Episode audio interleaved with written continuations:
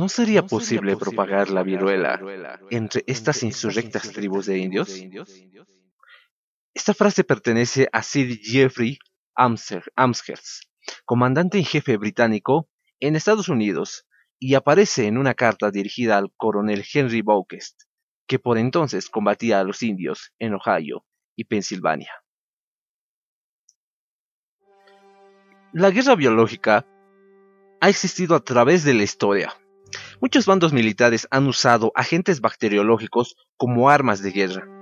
Ejemplos nos sobran. Los escitas, que lanzaban flechas envenenadas con heces, los romanos, que envenenaban fuentes de agua usando cuerpos de personas y animales muertos por enfermedades sumamente contagiosas, los tártaros, que crearon el método tártaro, que consistía en lanzar cadáveres o cabezas decapitadas con la peste bubónica a los genoveses mientras los asediaban. Hacían esto porque el asedio a los genoveses no estaba funcionando. Y los británicos, que al sentir la fuerte resistencia presentada por los nativos americanos, a quienes veían como menos que escoria, decidieron regalarles mantas impregnadas con el mortal virus de la viruela acabando así con alrededor de 100.000 indios norteamericanos. O sea, básicamente los británicos no pensaban que ni merecía la pena intentar convertir a los nativos americanos al cristianismo, bueno, al cristianismo británico.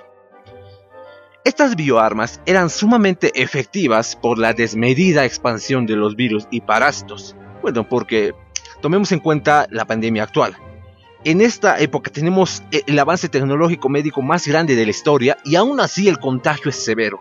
Imaginemos entonces cómo debió ser en esos años donde la medicina en aspectos de cirugía o heridas sí estaba avanzada, pero en aspectos de medicina no.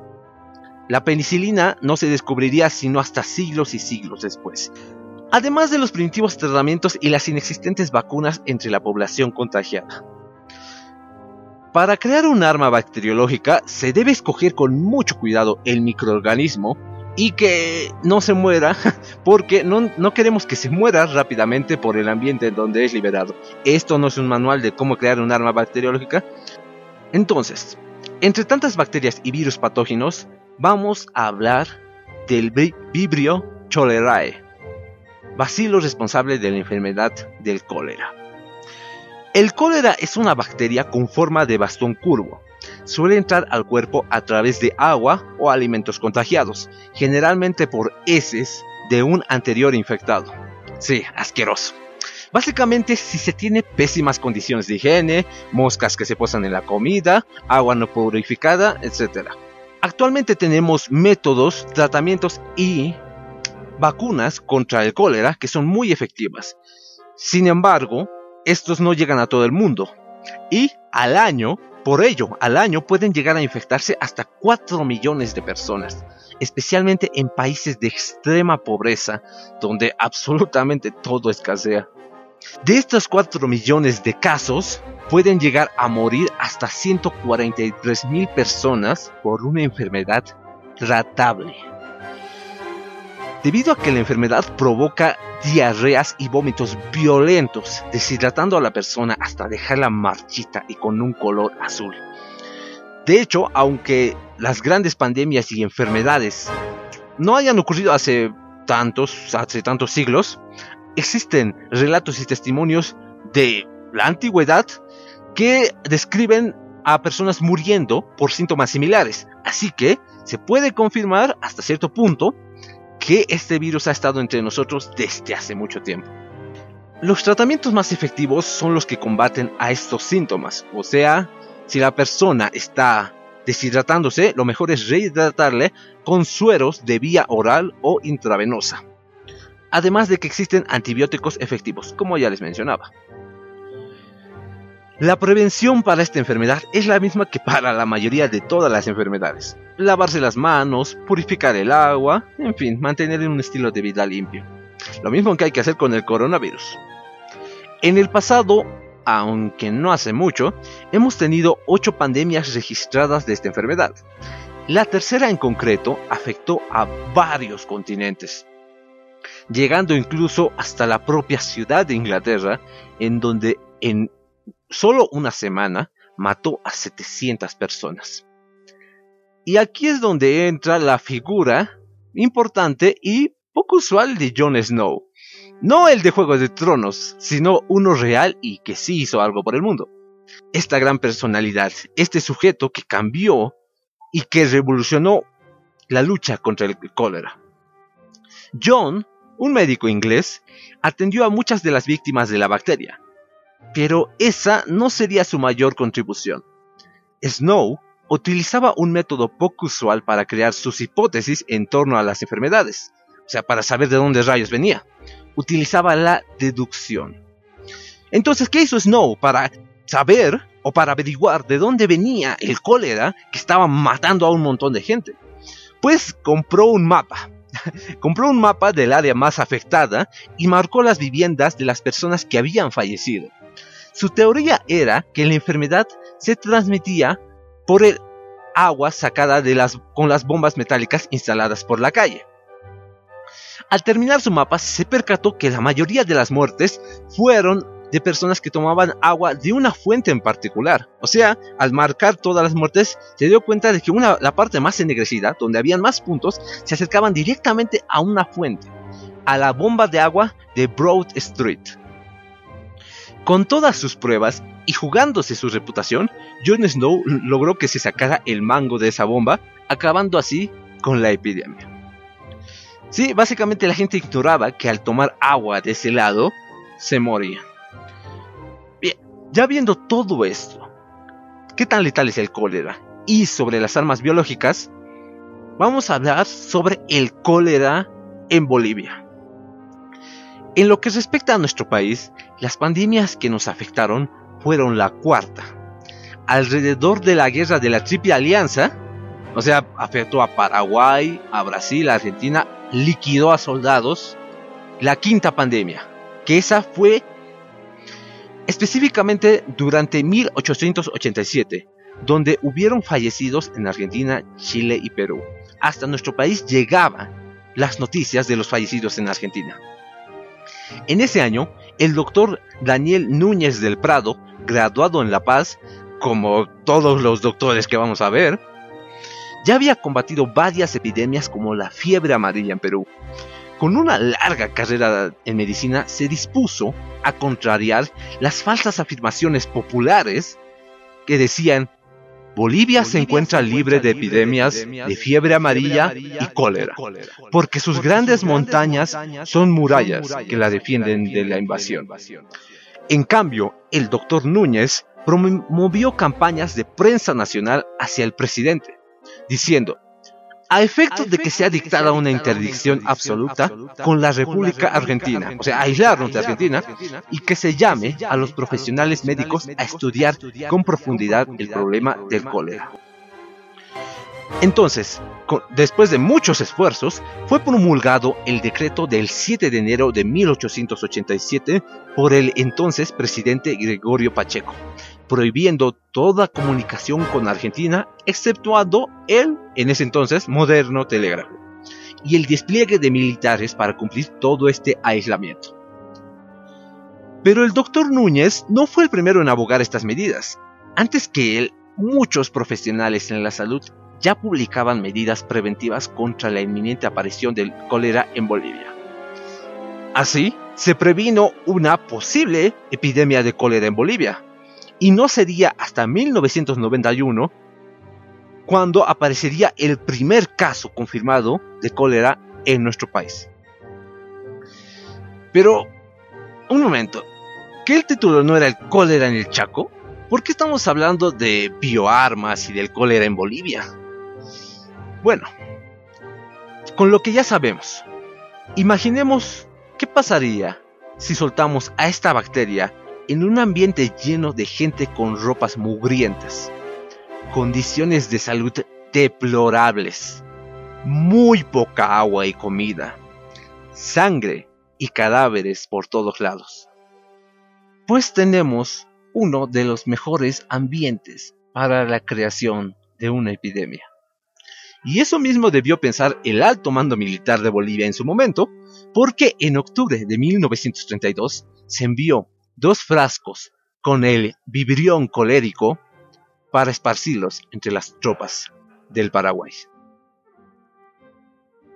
El mes de octubre de 1932 fue una total tragedia para el ejército boliviano. El mes pasado había caído el fortín Boquerón, luego de 20 días de incesante lucha por parte de ambos ejércitos. Se hizo una película que ya está en YouTube por si quieren verla, se les recomiendo. Y durante los primeros días de octubre, los soldados bolivianos se retiraban constantemente por la presión paraguaya. No es difícil encontrar pasajes en donde se ve a nuestros valientes soldados desmoralizados por todo lo que los paraguayos estaban avanzando y retrocediendo a cada rato. De hecho, varios oficiales y soldados eran capturados, como el teniente coronel Humberto Cárdenas, que se encontraba empantanado con cinco camiones y fue capturado por una patrulla paraguaya. Cárdenas fue repatriado en 1936 y curiosamente él afirmaba que los paraguayos trataban bien a los prisioneros de guerra, en contraposición a muchos otros relatos de excombatientes.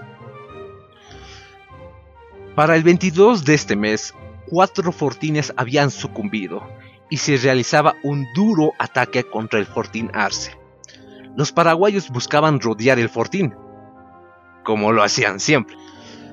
Es la mayor táctica, o sea, la táctica más usada de toda la guerra por parte de ellos. Las tropas bolivianas estaban muy desmoralizadas y abandonaron sus posiciones en completo caos. De hecho, en el libro de Roberto Brockman, que habla sobre la vereda del Chaco, se narra esta retirada. El ministro de Guerra, Joaquín Espada Antesana, que se encontraba en Arce, intentó poner algún orden en el torrente humano que se dirigía al camino al sur. Fue inevitable ordenar un nuevo repliegue hacia Aliuta, de todos modos, la multitud se arrojó hacia el camino y las sendas e incluso rompió monte a machetazos, abandonando por todas partes su armamento.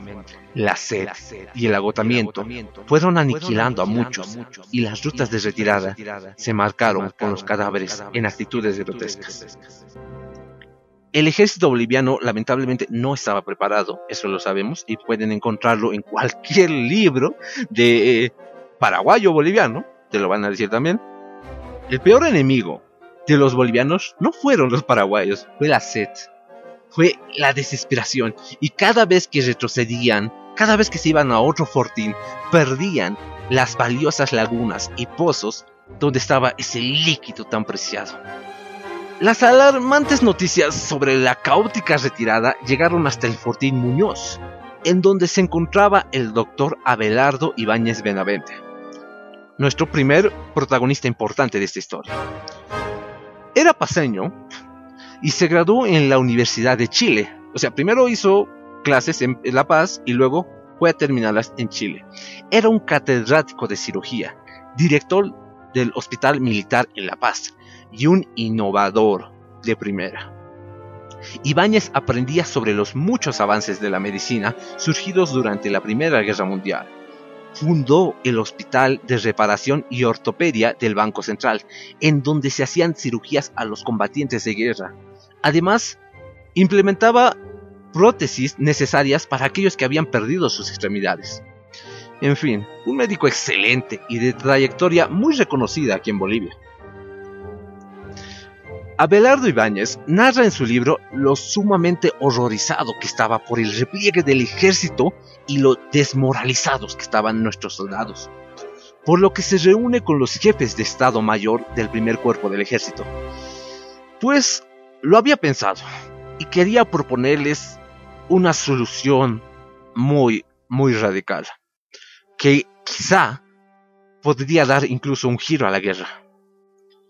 Ibáñez poseía medios para obtener cultivos del vibrión colérico.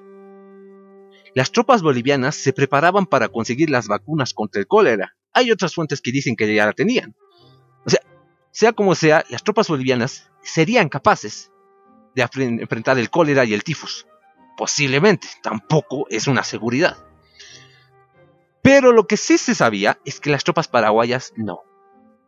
No poseían estas vacunas.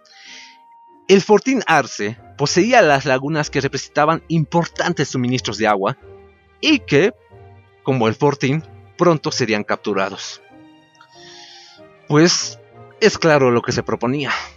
Infectar las aguas del Fortín Arce para causar un brote y posterior epidemia en los soldados paraguayos, creándose así una guerra bacteriológica como nunca antes vista en la región. El doctor Ibáñez estaba seguro que esto daría fin a la guerra, demasiado seguro, y su proyecto fue aprobado unánimemente. Entonces, se designó a dos médicos cirujanos para realizar esta labor sumamente clasificada. Solo los oficiales sabían de esto, ningún soldado. Entre esos médicos se encontraba el doctor Gabriel Arce Quiroga nuestro segundo protagonista de esta historia. Los frascos con el vibrión colérico estaban ocultos en cajas con botellas de whisky. Habían pasado por Villamontes y se habían obtenido de Argentina, de un laboratorio que trabajaba conjuntamente con los hospitales bolivianos, de un doctor que Abelardo Ibáñez conocía muy bien. Pasaron por Villamontes y llegaron hasta el Fortín Arce, pero en algún momento de su trayectoria se extraviaron. Lo que sí sabemos es que esto causó mucho pánico entre los oficiales, que se la pasaban bebiendo como si no hubiera mañana. Y pues yo también estaría asustado. Tal vez me tomé al vibrión y ahora me voy a morir. Porque en ese lugar no estaba la vacuna, estaba en Villamontes. Ahí se les vacuna aunque luego de un rato se encontraron, se reencontraron estos frascos. Fue el, en ese entonces, coronel Peñaranda, en persona, quien comisionó al doctor Gabriel Arce la labor de envenenar las fuentes de agua con la mortal bacteria. Peñaranda luego se convertiría en general y comandante supremo de las Fuerzas Armadas. Bueno, después de presidente, obvio. Arce fue llevado hasta el fortín con el nombre curiosamente igual al suyo, excepto que Arce, el doctor, se escribe con Z. Arce sabía lo que tenía en sus manos.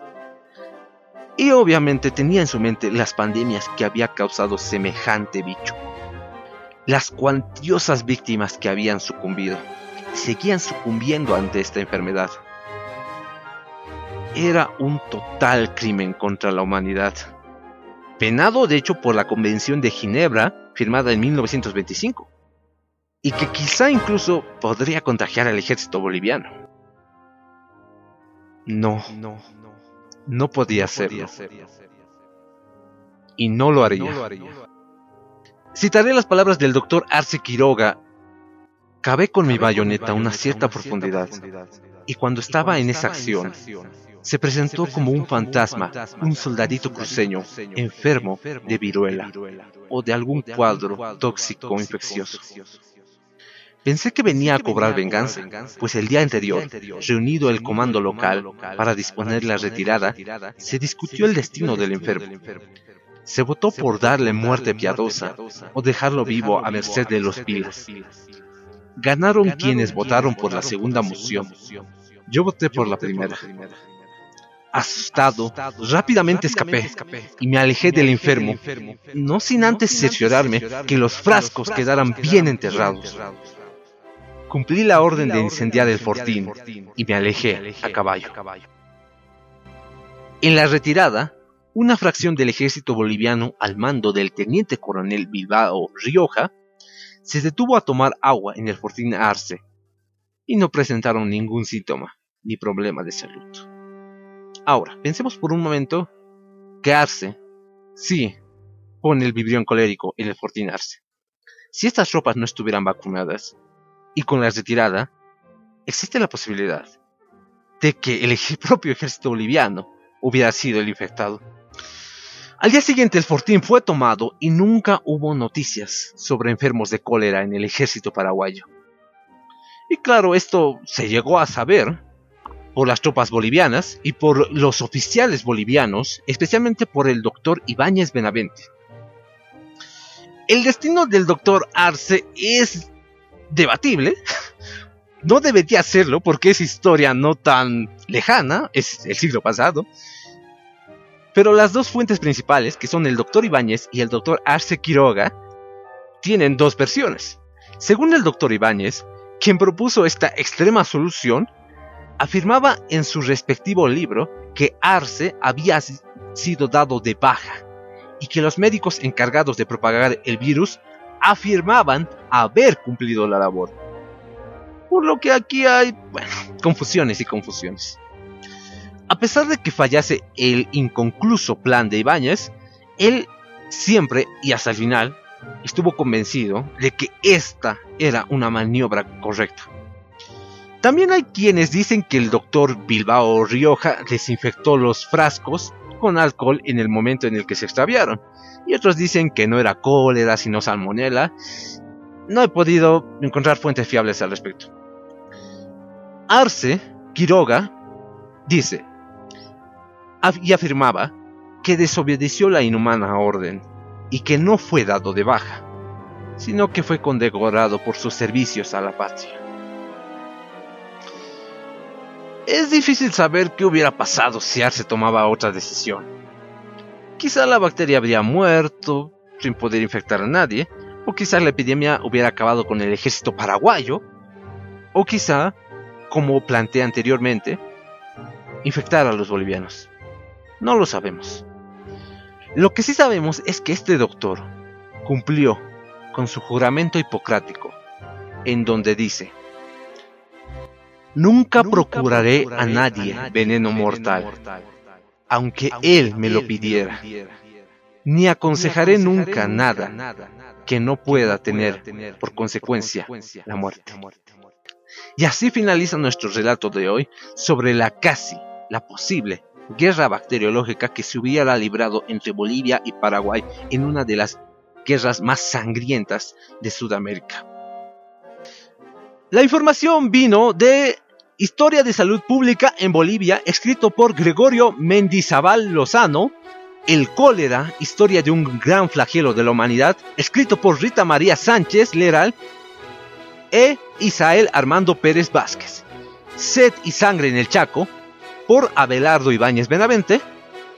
Instancias de ayer, por el doctor Arce Quiroga, y un artículo sobre el cólera en la guerra del Chaco, escrita por el médico cirujano Gastón Cornejo Vascope. Este fue el primer episodio de este nuevo podcast de la historia boliviana. Me pueden escuchar en Spreaker, Evox, YouTube, Spotify, Google Podcast y, bueno, solo esos. Los otros todavía no me aceptan, pero ya me aceptarán. Yo soy Iván y gracias por escuchar. Si de Rómulo, Roma, pues de Bolivia. Bolivia.